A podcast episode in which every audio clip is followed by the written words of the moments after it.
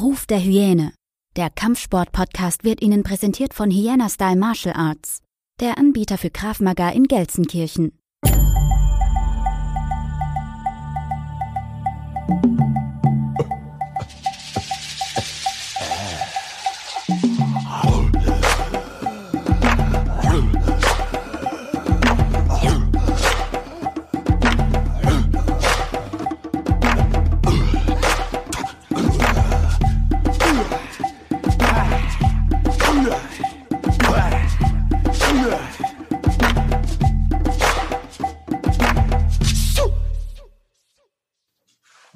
Willkommen zurück zu einer weiteren Folge Ruf der Hyäne, der Kampfsport-Podcast. Mein heutiger Gast ist einigen Zuhörern noch bekannt aus diesem legendären YouTube-Clip, der seit Jahren durchs Netz geistert und ich mindestens einmal im Jahr irgendwo sehe.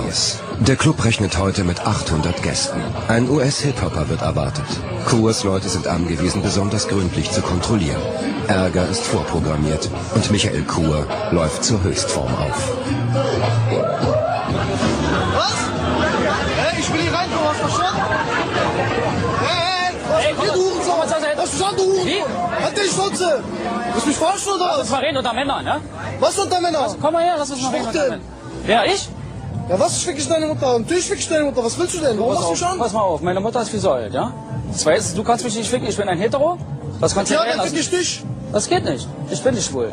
Und hör mal zu, ich kenne dich irgendwo her. Was, du kennst mich? Wo Ich kenn willst du dich kennen? Ich hab dich schon mal gesehen. Ich glaube, ich kenne deinen Bruder, oder? Welcher Bruder? Was für ein Bruder? Du hast ja schon mal Stress gemacht.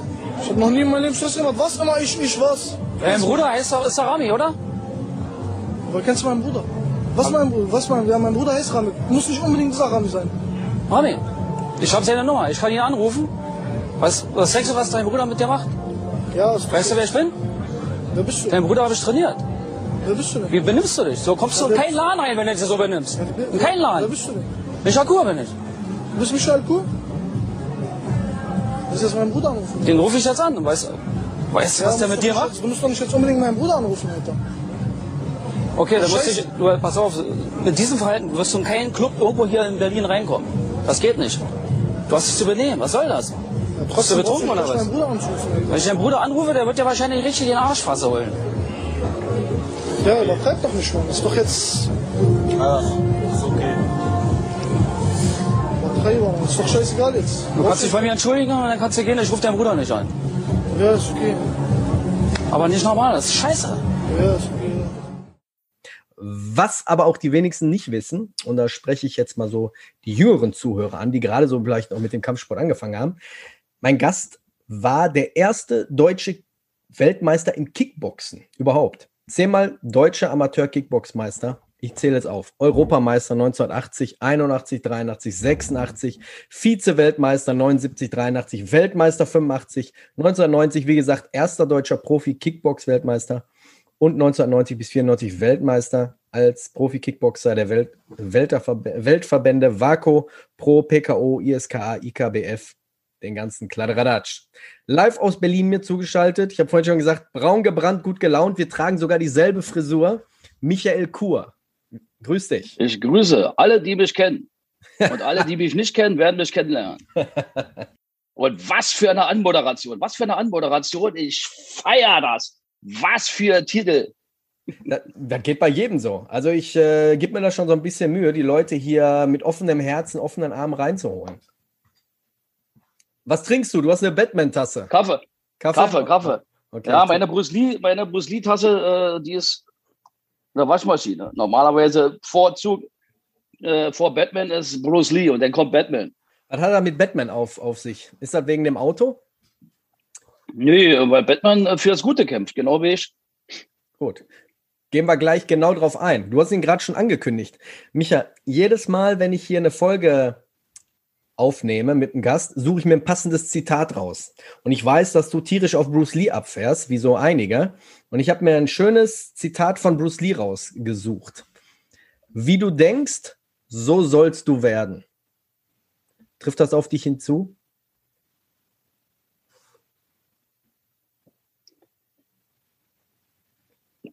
Das ist ja cool. Ey. Wie du denkst, so sollst du werden. Das sagte, das sagte Bruce Lee, wie gesagt. Tja, trifft zumindest bei mir zu. Ja, dann meine ich. Aber, naja, aber es gibt ja auch äh, Kriminelle, die denken und äh, legen dann eine kriminelle Karriere ein Ja. und das, äh, da denkt man dann falsch. So kann, man kann das auch schlecht auslegen, hast du recht. Ja. Ja. Ja.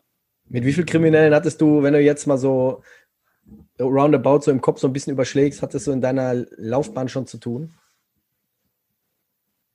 Also in Berlin, in Berlin kann ich nicht zählen, aber so ziemlich mit allen Größen, mit allen Köpfen. Alle kennen mich und ich kenne auch so ziemlich alle. Ja.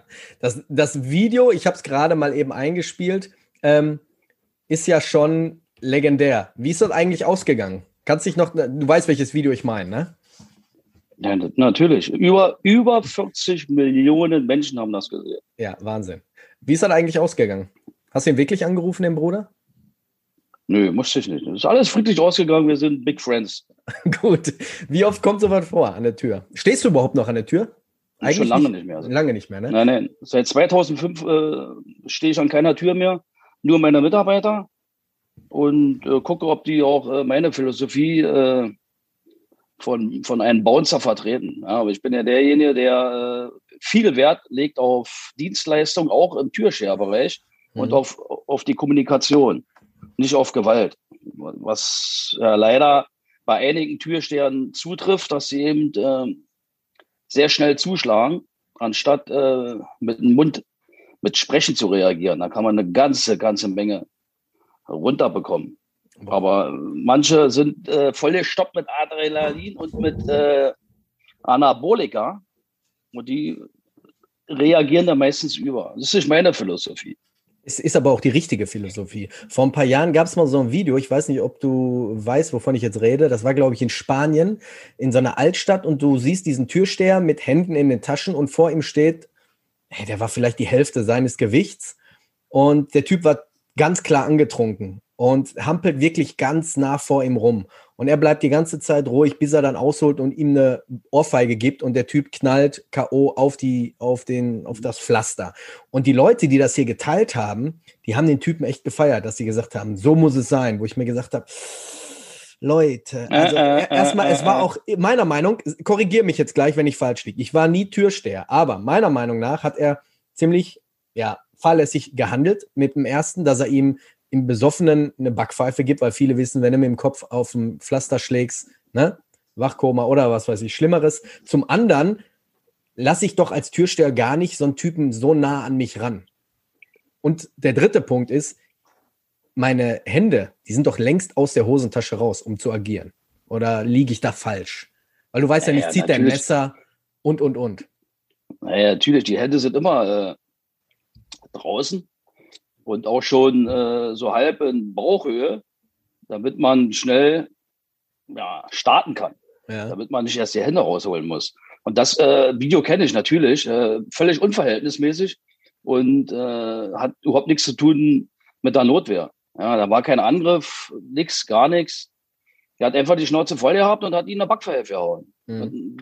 Lag ja bei mal 40 Kilo hat er bestimmt mehr gewogen und dann geht man da relativ sch- schnell zu Boden oder schlafen. Erst recht, wenn man betrunken ist.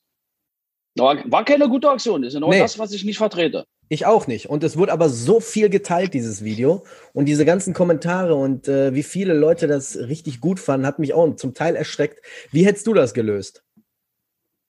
Hm, naja, ich bin ja der Diplomat. Äh, Ich hatte ihn genommen und hat, äh, wäre ein bisschen weiter weggegangen, sodass ein Gespräch stattfindet unter vier Augen und hätte ihm erklärt, du, pass auf, ähm, heute ist nichts für dich, du bist zu betrunken, du bist eine Gefahr für dich selber und dann eventuell dann auch für andere Gäste von uns. Und äh, geh bitte nach Hause und komm das nächste Mal wieder und äh, sei nüchtern, dann kommst du, hast du auch die Chance, hier reinzukommen. Zieh dich Mhm. vernünftig an und dann kannst du dich hier drin be bet betrinken, aber nicht äh, komplett vollkommen. Mhm. Also voll betrunken hier kommen, funktioniert nicht. Also das hätte bestimmt funktioniert. Ja, war schon, war schon echt gruselig anzusehen, ne? Vor allem, du weißt selber, wenn man besoffen ist, manchmal macht der Alkohol einen, aus einem Menschen was ganz, ganz, ganz anderes, ne? Ich glaube nicht, dass der im, im, im nüchternen Zustand äh, so auf ihn zugegangen wäre. Ja, manche vertragen Alkohol eben äh, unterschiedlich. Manche werden aggressiv und manche werden nett und freundlich. Ja. Wie bist du zum Kampfsport gekommen? Naja, Bruce Lee. Bruce Lee im Kino gesehen und das Klassische war's. An- Das ist die klassische Komplett Antwort. angefixt. Du glaubst gar nicht, wie viele Leute ich hier habe, wo ich frage, ähm, wie die so zum, zum Kampfsport gekommen sind. Und das war so, da ist immer so 80, 90 Prozent Antworten Bruce Lee. ist quasi der Elvis Presley äh, unter, im, im Kampfsport. Bruce Lee ist the best. Gab's, gab's in Berlin genug Schulen damals? Nein. Ich wollte ja unbedingt mit Karate denn anfangen, aber ich war ja erst zwölf Jahre, 1974, und konnte da noch nicht mitmachen. Da gab es Taekwondo und Karate, aber kein Kickboxen. Das hat sich ja erst in den Jahren entwickelt und habe dann mit Judo angefangen. Und dann hat der Trainer äh, sehr schnell gemerkt, dass ich enorm ehrgeizig bin und einen Kampfwillen habe und einen Siegerwillen und äh, hat mir schon angeboten, gleich ein Jahr später mit 13 bei den Erwachsenen mitzutrainieren. Da durfte man erst ab 14. Also habe ich dann schon bei den Erwachsenen mittrainiert, Taekwondo. Ja. Und dann kam 77 äh, Kickboxen eigentlich so ein bisschen rübergeschwappt aus, aus Amerika mit Hand- und Fußschutz, wo man das erste Mal äh, sich voll fetzen konnte mit äh, Hand- und Fußschutz. War ja vorher nicht möglich. Da musste man ja angeblich immer abstoppen. Und da war ja das große Gerücht, dass äh, wir dürfen ja im Karate nicht durchziehen, weil jeder Schlag ist tödlich.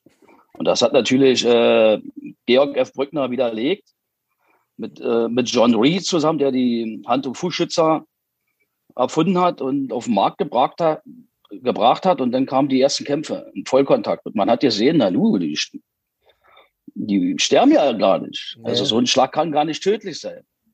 Also ich war eigentlich von Anfang an dabei, seit 77 und habe dann auch mit, mit 15 meinen ersten Vollkontaktkampf gemacht. Und mit 16 war ich schon deutscher Meister. Bei Wahnsinn. den Senioren. Ich musste ja immer bei den Senioren kämpfen. Es gab ja keine Unterteilung äh, Jugend, Junioren, Senioren. Ich war gleich bei den Männern Ja, das, stand, dann die Männer verprügelt. das steckte halt noch alles auch in den Kinderschuhen, ne?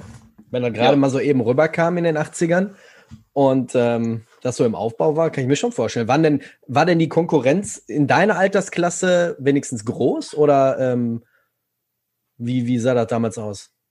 Also wenn du jetzt mit Ja. 16 bei den Senioren gekämpft hast, Man, man muss, um deutscher Meister zu werden, so drei bis vier Kämpfe machen. mhm. und waren alle äh, erwachsene Männer.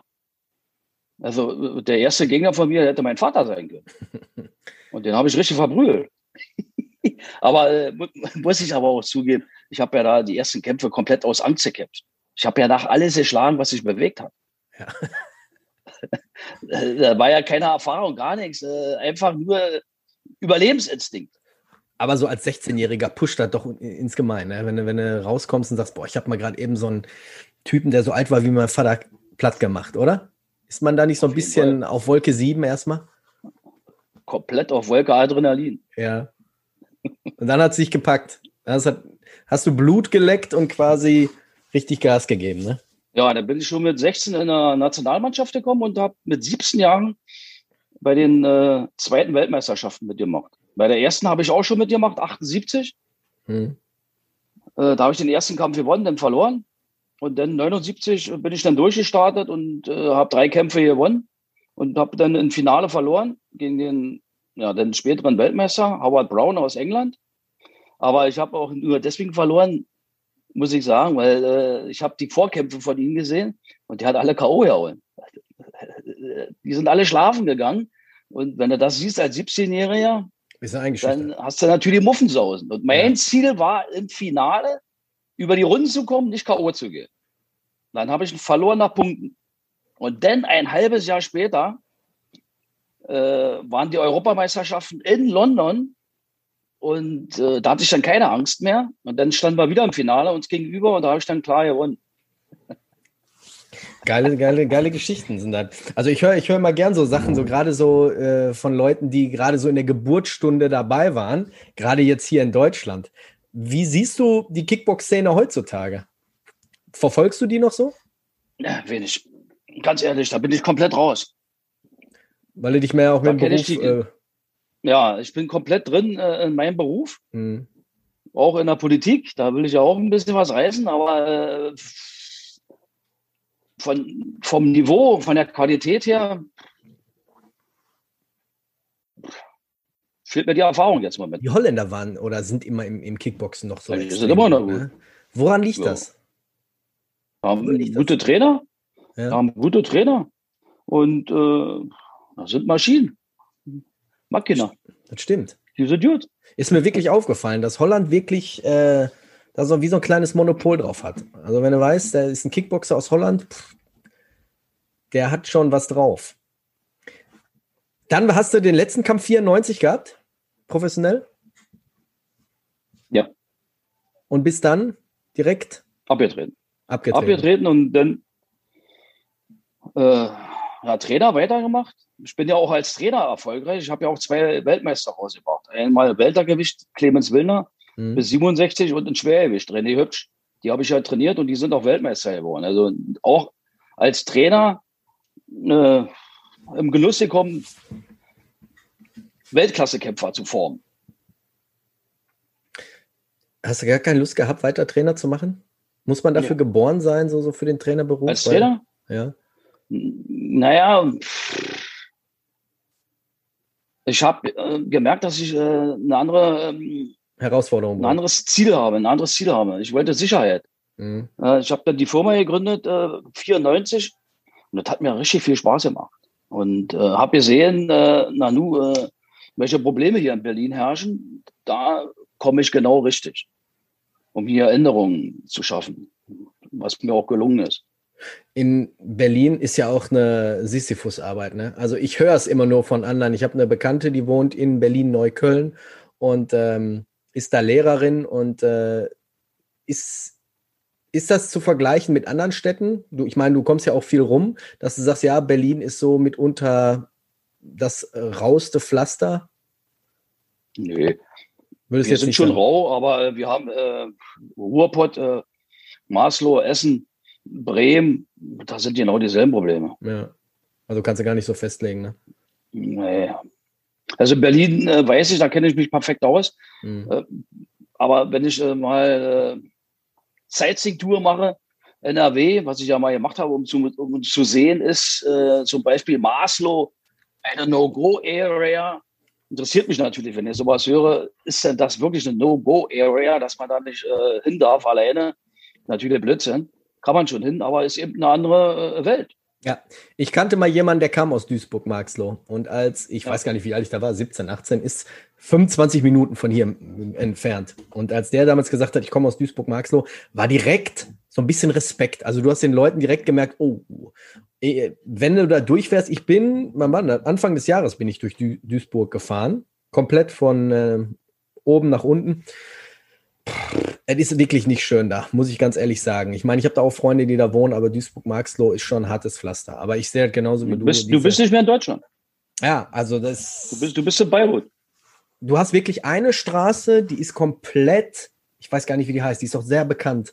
Ähm, ob es da ist Banken, ob es Bäcker sind, Anwälte, komplett, ich glaube, eine türkischsprachige Straße. Reisebüro, äh, Supermarkt, äh, also wirklich komplett. Ist aber auch ein Fehler der Politik, ne? Sage ich jetzt einfach. Allerdings, allerdings. Die haben komplett versagt. Ne? Aber das nicht seit gestern, sondern. Hochzeitsgeschäfte gibt es da ohne Ende. Ja, Eine ganze ja. Straße nur mit Hochzeitsgeschäften. Ja, ja. Das ist die Straße, so eine Breite. Ja. Straßenbahn, allem drum und dran. Und äh, war natürlich äh, super. Die haben mich alle erkannt und äh, sind dann rausgekommen, äh, Shisha-Bars, haben mit mir gesprochen, was, warum ich da bin und, und alle super freundlich. Wollte ich aber gerade sagen, das sind aber auch die besten Leute. Mit denen kommst du wirklich gut klar. Ja, aber nur dann, nur dann, wenn sie wissen, die bekommen Respekt zurück. Da ist ja eine ganz wichtige Sache. Respekt. Ja, wenn man äh, arrogant ist, hochnäsig ist, äh, dann wird man auch entsprechend so behandelt. Scheiße. Mhm. Ja, aber wenn man den Leuten äh, Respekt zeigt, auch egal, wo sie herkommen, ich bin ja sowieso ein Mensch, der Multikulti liebt und äh, Diskussionen mit den Jungs, warum sind sie so geworden, äh, macht mir das natürlich Spaß. Und deswegen bin ich auch bekannt dafür. Und deswegen wollen die natürlich auch mit mir mal schnacken. Ja, ich sehe das ab und zu auf deinem Instagram-Account, wenn du, ähm, ich sag jetzt mal, durch die Welt reist. Du wirst ja wirklich überall äh, äh, erkannt. Wie hast Ja. du dir den Respekt, sag ich mal, aufgebaut? Allein durch die Tür oder durch deine Art und offen auf der Straße auf Leute zugehen? Weil irgendwann muss ja irgendjemand gesagt haben, ey, Michael Kur ist nicht gut Kirschen essen, wie man hier sagt. Naja, erstmal, ich gehe keinen kein Kampf aus dem Weg. Also ich stelle mich der Situation und kläre das auf eine ganz andere Art. Ja, auf eine Art von viel Respekt, was andere nicht machen. Die schlagen gleich zu, mache ich nicht. Ja. Also sie wissen, die können mit mir reden, auch wenn sie Schwerstverbrecher sind. Äh, die, ich rede mit denen und das hat sich rumgesprochen. Der Kur kennt alle und der schlägt mir gleich zu, was er ja könnte. Und mhm. wenn, hat es ja auch gab es ja auch Situationen, wo ich mal äh, die Nerven verloren habe und äh, dann gab es Schlägereien. Das spricht sich natürlich rum. Erstens, äh, wenn es sein muss, gibt es auch richtig was zurück, was aber nicht die Regel ist, sondern äh, der redet, ist ein Diplomat. Und vor allen Dingen, der, der hat Respekt auch äh, vor unserer Kultur, vor unserem Glauben, was äh, wichtig ist. Ich habe gelesen im Internet, du wolltest damals Polizist werden. Wäre jetzt, hätte ich das nicht gelesen, wäre das jetzt die erste Frage gewesen. Und die frage ich dich jetzt mhm. sowieso. Warum bist du nicht zur Polizei gegangen? Ich meine, du hast gerade am Anfang gesagt, Batman, der steht fürs Gute, du kämpfst fürs Gute. Warum bist du, warum hast du es nicht angegangen? Oder hast es angegangen, weil es passiert? Also ich habe mich 77 beworben, wäre ich nach der Schule als Polizist und äh, hatte damals nur den äh, 10. Klasse Hauptschule und die haben das System geändert. Äh, man konnte nur bei der Polizei anfangen mit Realschulabschluss. Mhm. Konnte ich also nicht. Ich hatte 10. Klasse Hauptschule abgelehnt. Halbes Jahr später, da hatte ich dann aber dann schon bei der Post angefangen, haben sie das wieder runtergestuft, da hätte ich dann anfangen können. Aber da war es dann äh, zu spät. Ein Glück, ein Glück, weil mit meiner Firma bin ich so ein halber Polizist, weil äh, ich äh, zu 100 Prozent mit der Polizei zusammenarbeite und auch vom Kopf her wie ein Polizist denke. Aber eben dadurch, dass ich nicht Beamter bin bei, bei der Polizei, kann ich natürlich auch meinen Mund aufmachen und habe keinen Maulkorb wie die meisten Polizisten und ja. kann Missstände aufklären und auch erklären. Ich habe es letztens gesehen, du hast eine Urkunde bekommen, ne? Oh ja, die steht hier, die steht hier, äh, die ist hier auf meinem Schreibtisch. Ja. Wie, ist es dazu, wie ist es dazu gekommen? Ja, ja, es ist ja bekannt, dass, dass ich eng mit der Polizei zusammenarbeite und die aus äh, NRW, die fanden das eben super ja. äh, dass ich so offensiv dazu stehe, dass ich mit der Polizei zusammenarbeite, mit alles kläre mit der Polizei, nicht mit irgendeinem irgendein Clan. Mhm. Und äh, auch die Polizei ja auch immer feiert. All mhm. Cops are beautiful. Ja, Blue Line, Blue Line. Äh, ich mache Werbung, positive Werbung für unsere Polizisten, die ja, da gibt es natürlich auch jetzt äh, ein paar Szenen, wo manche ein bisschen überziehen, aber zu 99 Prozent der Polizisten, die sind für uns Bürger da, ja, die geben, deswegen haben die mir indirekt äh, äh den Titel verliehen, wo ich ja immer äh, hin wollte, ja, erster Polizeihauptkommissar ehrenhalber verliehen. Finde ich gut. Ich finde auch gut, dass du den, äh, den Ganzen so ein bisschen auf den Rücken stärkst, weil gerade so, du hast es gerade angesprochen, manche sind dann so ein bisschen, ich sage jetzt mal, das Schaf, äh, schwarze Schaf da in, in der Herde, die dann so ein bisschen übermäßig reagieren. Und das wird natürlich denen dann schnell wieder ausgelegt. Und meine Gefahr ist, oder ich sehe die Gefahr hier, dass das so ein bisschen abdriftet wie in den USA, dass die Polizei einen unheimlich schlechten Ruf bekommt. Dass sie auf der Straße dann schon von irgendwelchen Idioten, Asozialen angespuckt wird oder beschimpft wird. Ich habe drei in meiner Familie, die bei der Polizei sind. Der eine ist schon was etwas äh, höher, der macht äh, Cyberkriminalität, der andere ist bei der Autobahnpolizei und noch einer ist gerade angefangen, ist jetzt noch in der Hundertschaft. Aber durch die Gespräche bekomme ich schon mit, wie die Respektlosigkeit auf den Straßen ist, dass sie wirklich ähm, hier durch die Straßen fahren und werden dann mit, mit Gla äh, Glasflaschen beschmissen und ähm, die halten an und dann sind sie weg. Also die, der Respekt ist völlig verloren gegangen. Wie war das damals so? Also ich habe 1982 angefangen als Türsteher und äh, wenn wir Probleme hatten, äh, da gab es ja wenig Probleme, ähm, aber die Polizei ist gekommen, dann hatten alle, die Stress gemacht haben, Respekt, wenn die Wanne vorgefahren ist und da waren sechs, acht Leute drin, dann wussten sie auf jeden Fall, wenn ich da reinkomme, ist vorbei mit lustig. Da gibt es ja nochmal Wie? Woran liegt's? Das ist jetzt so. Äh, ja, ganz klar. Also damals hatte man mehr Respekt viel mehr Respekt vor der Polizei. Die haben etwas härter durchgegriffen.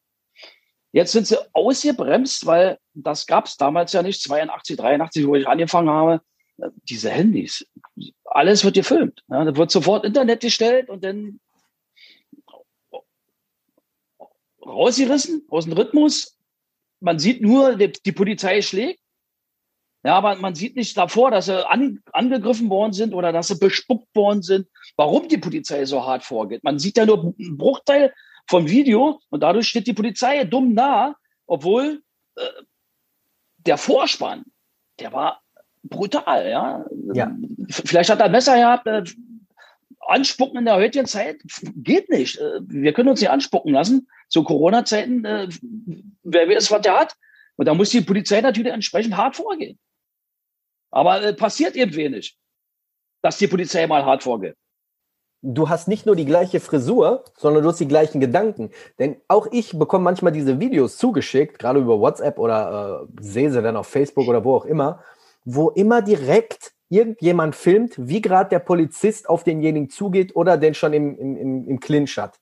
Und jedes Mal, wenn mich dann Leute anschreiben oder sagen hier, ähm, weil ich dann irgendwas drüber geschrieben habe, man soll erst doch mal warten oder mal nicht direkt urteilen. Man, man kennt ja nicht dieses Video, was direkt immer reingeschnitten ist. Du, du weißt ja nicht, was im Vorfeld gewesen ist. Genau, ne? Die der ganze Vorspann das. Video raus. Genau, so, die gehen spazieren, hören dann eine Schreierei, laufen hin, sehen, wie der Polizist die Frau am Boden drückt, holen dann Handy raus und dann diese blöden Kommentare immer Polizeigewalt und dies und das und ah, das ist nervig, das ist wirklich nervig. Kann es aber auch sein, dass es auch so ein bisschen mit der Ausbildung zu tun hat, weil so der Schwerpunkt immer noch so auf Abitur und so liegt, dass die gerade so Leute wie dich zum Beispiel damals, wärst du bei der Polizei damals wirklich mit Hauptschulabschluss äh, aufgelaufen und die hätten gesagt, ja, wir nehmen dich. Ähm, glaubst du nicht, da gibt es viel fähigere Leute als die, die wirklich in, in, in Abitur eine Eins in Mathe haben oder in Sozialkunde oder so? Ähm, der Ausbildungsstandard, der ist ja extrem runtergefahren worden. Mhm. Ja, also der Standard ist ja der Ausbildung von heute, von früher ja nicht zu vergleichen. Die haben das so runtergeschraubt, weil ähm, die meisten Bewerber alleine schon das Einstellungskriterium schon gar nicht schaffen würden. Sportlich und auch intellektuell. Die haben das komplett runtergeschraubt und dadurch äh, sind auch viele bei, die äh, normalerweise da gar nicht hingehören. Den Sporttest habe ich auch mal gesehen. Hatten sie mal eine Dokumentation damals, ist aber schon Jahre her, wo ich gesagt habe, okay, also erstens war es echt ein Witz und zweitens habe ich dann wirklich gesehen, was da für Leute dann auch teilnehmen, wo ich mir denke, ja, aber du musst mich schon ein bisschen darauf vorbereiten, ne? wenn ich gerade so den, den Beruf eines Polizisten ausüben will, da muss ich aber auch schon so vom, vom Kopf, vom Körperlichen auch mich so ein bisschen vorbereiten und auch geistig fit sein. Ne? Also ich krieg's mit, ich krieg's mit aus dem Umkreis und der Sporttest bei der Feuerwehr, ich hatte es schon mal in irgendeiner Folge mit jemandem gehabt, ist im Gegensatz zum Sporttest bei der Polizei ja, ja wie Tag und Nacht.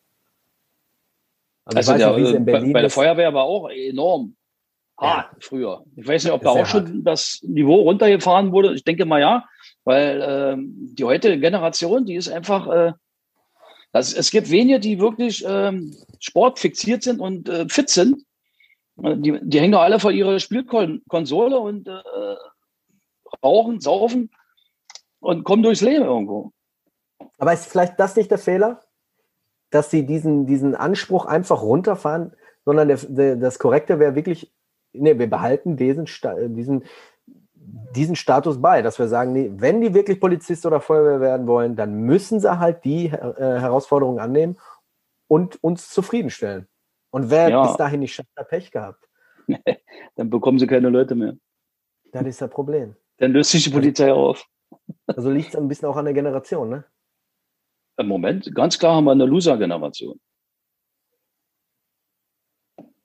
Spielkonsolen-Generation. Und alles schnell. Traurig, ne? Ja.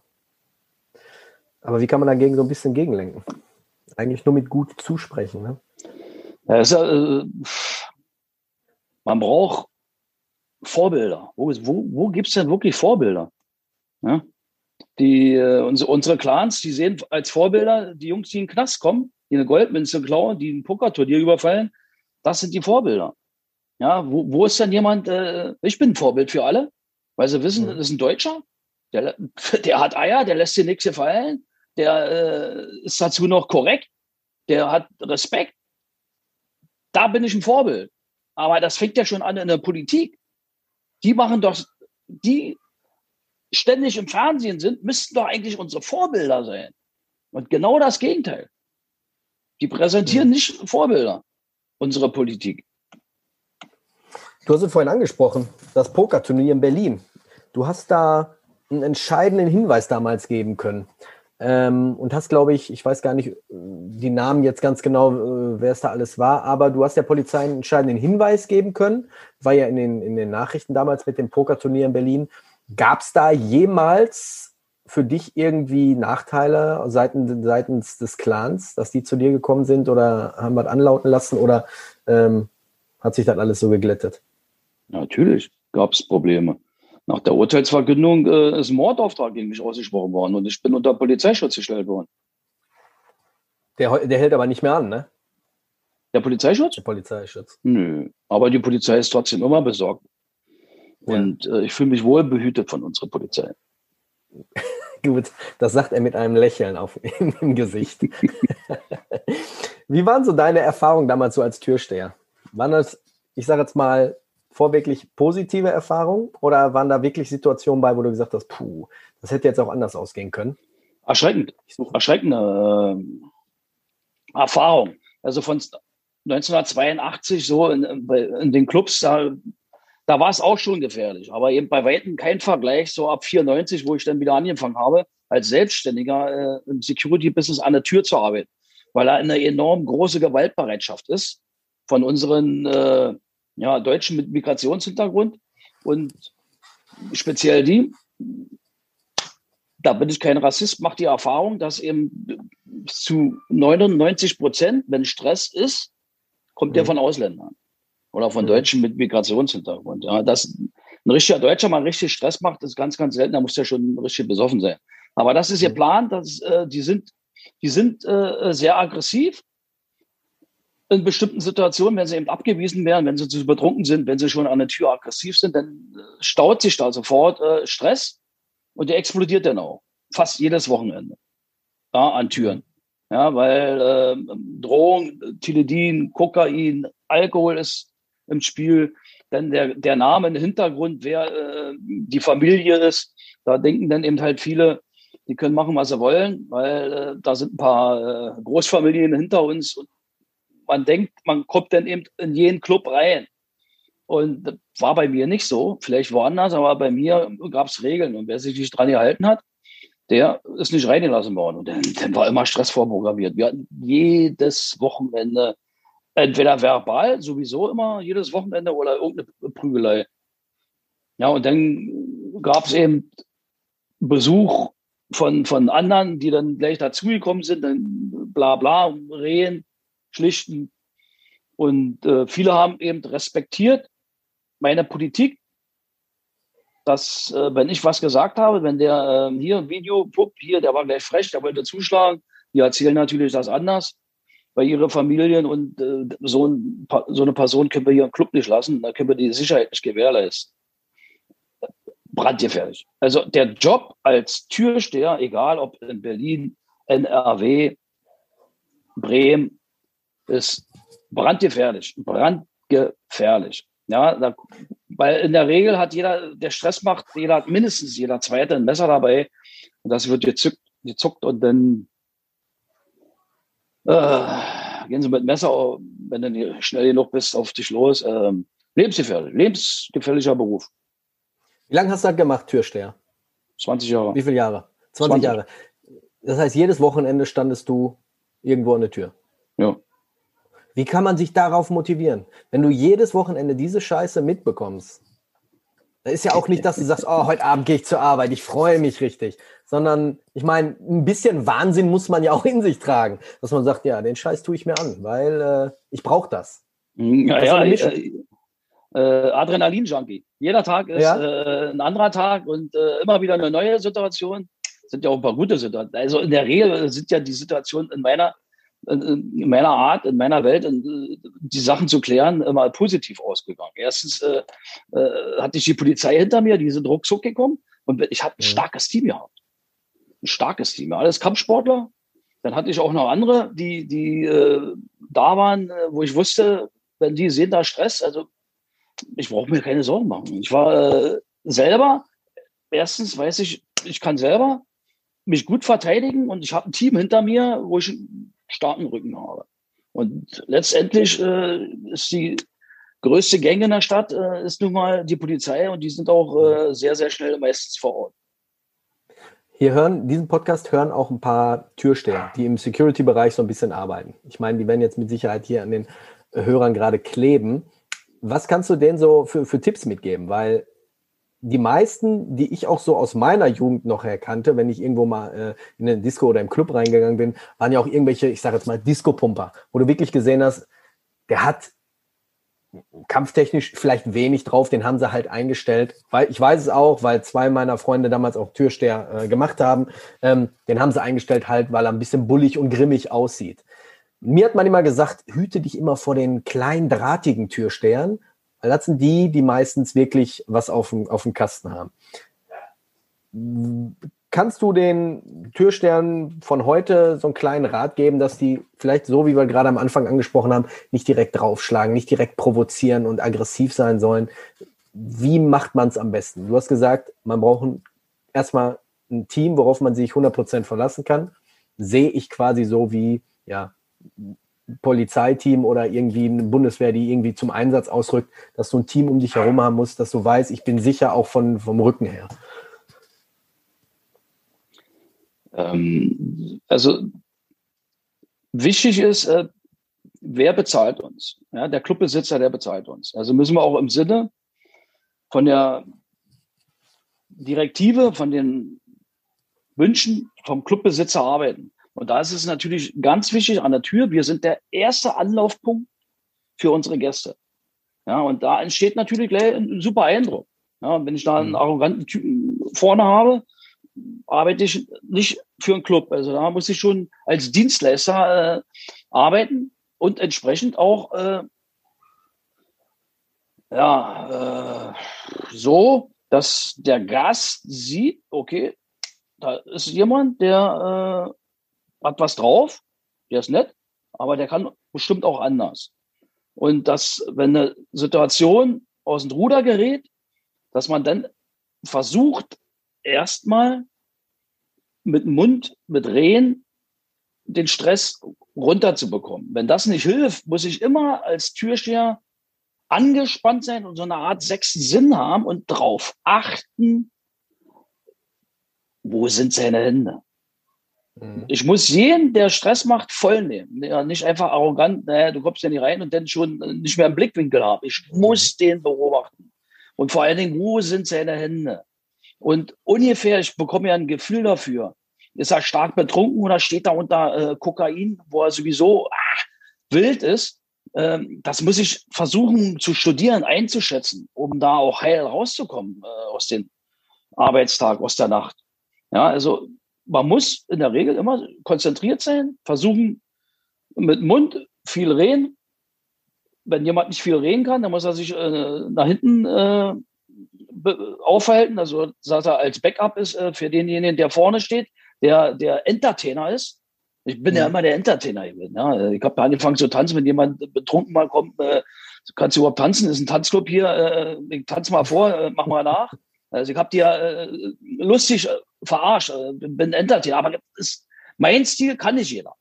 Ja, und ähm, trotzdem sollte man immer so arbeiten, dass man äh, erstens äh, äh, die Tür, den Club positiv als Gast im Kopf behält und äh, dass man aber die Übersicht nicht verliert, dass man jeden so einschätzt, äh, der könnte eventuell auch ein Messer zücken in der heutigen Zeit oder äh, auf einmal nur auf mich einschlagen. Mhm. Ja. ja, ich stelle mir das nicht ohne vor. Gerade auch so viele Gesichter, die du dann an der Tür siehst und eine Woche später kommt dann vielleicht einer zurück, den du gar nicht mehr auf dem Schirm hattest, den du vor einer Woche nicht reingelassen hast, der sich dann irgendwie rächen will, indem er dann, weiß ich nicht, wirklich, so wie du sagst, ein Messer zieht oder so. Ja, kann ähm, vorkommen. Also du musst nicht wirklich, unwahrscheinlich. Ja. Dann bist du komplett rausgegangen von dem Türsteher und machst 2005. jetzt Also bis 2005 war ich ja, äh, ohne zu lügen, war ich ja der bekannteste Türsteher. Und alle, mhm. wenn ich in Talksendung war oder in äh, irgendeiner Reportage, hat man immer gesagt, der Türsteher. Hat mir nicht gefallen. Ja, weil Türsteher, äh, ich kann sagen, als Türsteher, ich mache einen Bombenjob. Ich bin Entertainer, nicht Türsteher, eher Entertainer. Und wenn ich, äh, wenn es sein muss, verwandle ich mich in einen Türsteher. Aber Türsteher hat ja nun aufgrund vieler Kollegen, die ihre Nerven nicht so gut im Griff haben, einen schlechten Ruf. Und ähm, hat mir nicht gefallen. Und deswegen habe ich mich komplett zurückgezogen als Türsteher und äh, habe mich dann mehr auf Personenschutz konzentriert und habe ja dann äh, große Hollywood-Stars äh, betreut. Und so habe ich es innerhalb von drei Jahren geschafft, dass man eben halt nicht mehr redet, der Türsteher, sondern ist der Bodyguard. Mhm. So, jetzt habe ich noch, noch einen Sprung geschafft, nicht mehr Buddy. Heute bin ich nicht mehr der Bodyguard, heute bin ich der Sicherheitsexperte. Ja, wenn irgendwelche ja. Probleme sind mit irgendwelchen Clans oder irgendwo ein Sicherheitsproblem, dann ruft man mich an und fragt mich äh, über eine Expertise, ob ich mal äh, erklären kann, warum das so ist. Personenschutz ist auch schon eine ganz andere Hausnummer, ne? Musst du da nicht noch wacher sein, gerade wenn du dann irgendwie so einen, so einen Hollywood-Star irgendwie begleitest, weil er irgendwie auf eine Premiere in Berlin ist? Von der Gefährlichkeit her äh, muss ich sagen, eher nicht, weil äh, im Grunde genommen machen wir äh, unten an, an der Tür schon eine Selektion. Da ist ja schon so eine Art äh, Tür, äh, Personenschutz. Ja, vor allen Dingen hier, was bei mir ja auch wichtig war, alle, die bei mir Personenschutz gemacht haben, die mussten alle ihre Erfahrung als Türsteher sammeln, weil für mich ist wichtig die Praxis. Ja, viele sind Theoretiker, die haben Lehre gemacht und da fehlt aber die Praxis. Deswegen hatte ich in meinem Team alles Leute, die vorher schon monatelang an der Tür gearbeitet haben und sich selber testen konnten, wie sie in Stresssituationen reagieren. Bleiben sie cool? Reagieren sie über, weil sie den gleich wegklatschen, äh, wo keine Notwehr äh, notwendig, äh, über Zoo? Oder mhm. Äh, sind sie plötzlich auf Klo? Ja, weil, äh, weil er plötzlich äh, richtig Rums hat. Ja, deswegen war es bei mir immer wichtig, Türstehererfahrung. Aber wenn wir Promis äh, bewachen, ist ja nicht diese, diese Gefahr, dass, dass da jetzt ein Durchgedrehter kommt äh, und abdreht. Ja, ja nicht da, Gefahr. Ich meine jetzt nicht Gefahr. Ich habe mich vielleicht falsch ausgedrückt. Ich meine vielleicht so der Druck, dass wenn jetzt was passiert, ich werde äh, jetzt gerade so dann, äh, weißt du, was ich meine?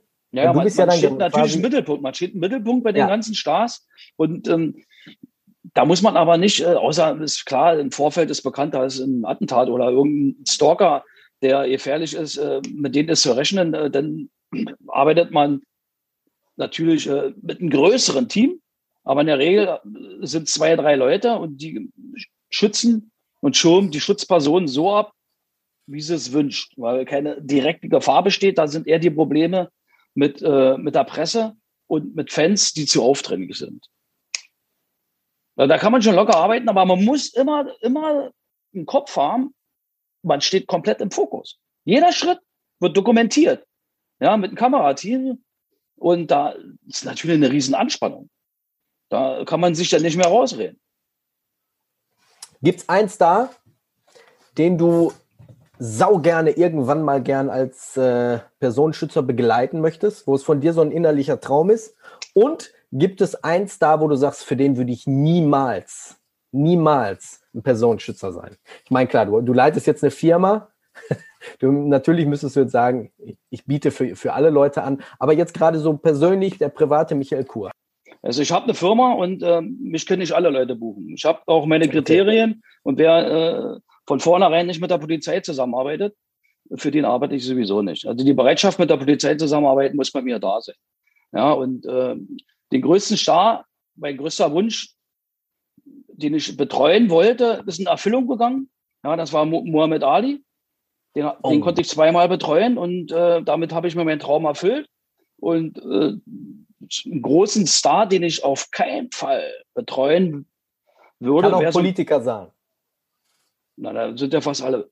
äh, aber äh, bekannter, zum Beispiel jetzt aktuell der Fußballer Metzfelder. Ja, das ist auch ein Ding, ne? Ja. ist, also da fehlen mir auch leicht die Worte. Ich meine, äh, ich hatte jetzt letztens ein, ein, ein, Argument gelesen, was ich einigermaßen so ein bisschen nachvollziehen kann, muss ich sagen, ja, aber der steht natürlich jetzt auch, der wird jetzt überall geächtet, also der wird nie wieder irgendwo einen Fuß äh, fassen können. Vielleicht braucht er nicht, vielleicht hat er schon ausgedient, vielleicht hat er genug Kohle, aber ähm, ich wünsche mir auch manchmal, ich meine, ich bin selber Familienvater von zwei Kindern, ich wünsche mir auch manchmal doch ein bisschen härtere Strafen, bin ich ganz ehrlich. Allerdings, allerdings. Gerade wenn es um sowas geht. Aber naja, ist halt das Gesetz. Peter Althoff. Hm? Ist der, ist der, wie man so heute in der Jugendsprache sagt, legit? Ist der, ist der äh, gut als Personenschützer? Du ja. Bestimmt. Bestimmt. Ja? Das ist ein, ist ein, Kollege von mir und äh, er ist sehr gut im Kampfsport, äh, ist jahrzehntelang im Business. Hm. Der ist sicherlich gut. Wir haben ein paar Weil Mal zusammengearbeitet und wir schätzen uns. Weil mir da immer so ein bisschen so den Eindruck, ich kenne ihn ja nicht persönlich, aber mir immer so den Eindruck so ein bisschen gemacht hat, dass er so ein bisschen mehr so, ja, so das Showbusiness so ein bisschen bedient hat. Weil gerade so in Deutschland, die suchen, so wie du gerade vorhin gesagt hast, ach, wir brauchen jetzt jemanden, der über das Thema Türstecher, äh, Türsteher sprechen kann. Wen haben wir denn da? Michael Kur. Es werden ja immer so bestimmte Leute in bestimmten, hm, ja, Schubladen schnell gesteckt. Und mir hat er immer so, so den Eindruck gemacht, er ist so mehr so der, ich muss jetzt mal, äh, oder wir brauchen jetzt jemanden, der so ein bisschen so über, aber ich will, ich will jetzt nicht beleidigend sein, ich will nicht beleidigend, aber der so ein bisschen übertreibt, was das Ganze so ein bisschen angeht. Ja? So ein bisschen theatralisch so das Ganze so ein bisschen das Business aufzieht. Liege ich also falsch? Ist wie gesagt mein Eindruck. Er hatte Phasen, wo es äh, so auch äh, erkannt wurde von einem Fernsehsender. Ja und die entsprechend dann auch reagiert haben. Ja, im Vordergrund muss natürlich ähm, die Schutzperson stehen und nicht der Personenschützer. Ja. Gut. Wenn, letzte Frage, und dann kommen wir zu meinem Abschlusssegment. Wenn Michael Kur jetzt 16 Jahre alt wäre, zu der heutigen Zeit, welchen Kampfsport würde er anfangen? Welchen Kampfsport würde er betreiben? Würdest du wieder ins Kickboxen gehen oder ich meine, seit den 80ern ist, hat sich eine Menge getan. Hm. Also ähm, auf jeden Fall wieder Kickboxen. Das ist der Sport meines Eine gute Lebens. Basis. Und äh, ich habe damals komplett unterschätzt, was ich heutzutage natürlich bereue, dass es natürlich auch wichtig ist. Kickboxen, das ist reiner Kampfsport, Wettkampf. Und äh, man muss sich auch äh, verteidigen können, ohne jemanden gleich wegzuklatschen. Ja, Im Moment, äh, ich bin klein, wiegt nicht so viel. Wenn es losgeht, kann ich nur vernichten. Ja ich kann nur, habe nicht die Power. Aber hätte ich die Technik zum Beispiel äh, von Wing Chun oder von Krav Maga, äh, könnte man einige äh, Sachen anders klären. Ja, ich habe zum Beispiel komplett Wing Chun unterschätzt, komplett. Ich habe das damals zu meiner Kampfsportzeit immer belächelt. Äh, aber ich habe einen Großmeister kennengelernt, den Peter Gruß hat. Und äh, also ich bin, bin ja, wie gesagt, sechsfacher Weltmeister. Ich war mit denen auf der Matte. Ich kam mir vor wie ein Weißgurt. Ich bin sechs, ich habe einen sechsten Dan. Ich habe null Chancen gehabt. Wahnsinn. Wiegt natürlich äh, viel mehr, aber trotzdem diese Power, diese Schnelligkeit auf kurzer Distanz, effektvoll, weil er hat es auch ein bisschen erweitert, bisschen der Straße angepasst, weil Peter Gustert auch äh, an der Tür gearbeitet hat und nicht so äh, wischiwaschi, sondern richtig starke, harte Sachen bei. Halleluja. Das würde ich nebenbei noch machen. Also wegen Schung und äh, Grafenmager. Mhm. Ein Freund von mir ähm, hat mir auch letztens ein Video geschickt, wie er mit seinem äh, Bekannten auf der Arbeit so ein bisschen dieses Wing Chun macht, aber dann auch wirklich, so wie du sagst, äh, nicht dieses Wischiwaschi, sondern wirklich richtig rein. Und ich finde, Wing Chun hat in der letzten Zeit auch so, so, so einen faden Beigeschmack irgendwie aufgedrückt bekommen. Meiner Meinung nach zu Unrecht, weil äh, er hat auf jeden Fall Potenzial und ähm, wenn man die richtige Schule, wenn man den richtigen Lehrer erwischt, äh, kann man eine Menge, eine Menge davon mitnehmen und auch in der Realität umsetzen. Also wer einen richtigen Sifu hat, einen richtigen professionellen Sifu, der ist gut bedient. Ja, stimme ich dir zu. Michael, ich danke dir, dass du dir Zeit genommen hast. War ein sehr geiles Gespräch mit dir. Und ich hoffe, wir sehen uns irgendwann mal, weil ich hatte auch zu den letzten beiden Kollegen gesagt, die aus Berlin, mit denen ich hier einen Podcast aufgenommen habe. Ich war leider noch nie in Berlin, aber äh, da hole ich irgendwann aber auch nach. Wenn die Maskenpflicht fällt, dann komme ich mal hoch zu euch. Melde dich, melde dich, wenn, äh, wenn du in Berlin bist, dann treffen wir uns. Machen wir, machen wir gerne. Schöne Grüße an alle, hat mir Spaß gemacht. Und äh, man sieht, man hört sich. Genau, man sieht, man hört sich. Ich danke, dass ihr alle eingeschaltet habt und wünsche euch alle einen guten Morgen, Tag, Abend, je nachdem, wann und wo ihr die Folge hört. Bleibt gesund und vor allem bleibt sicher. Ciao.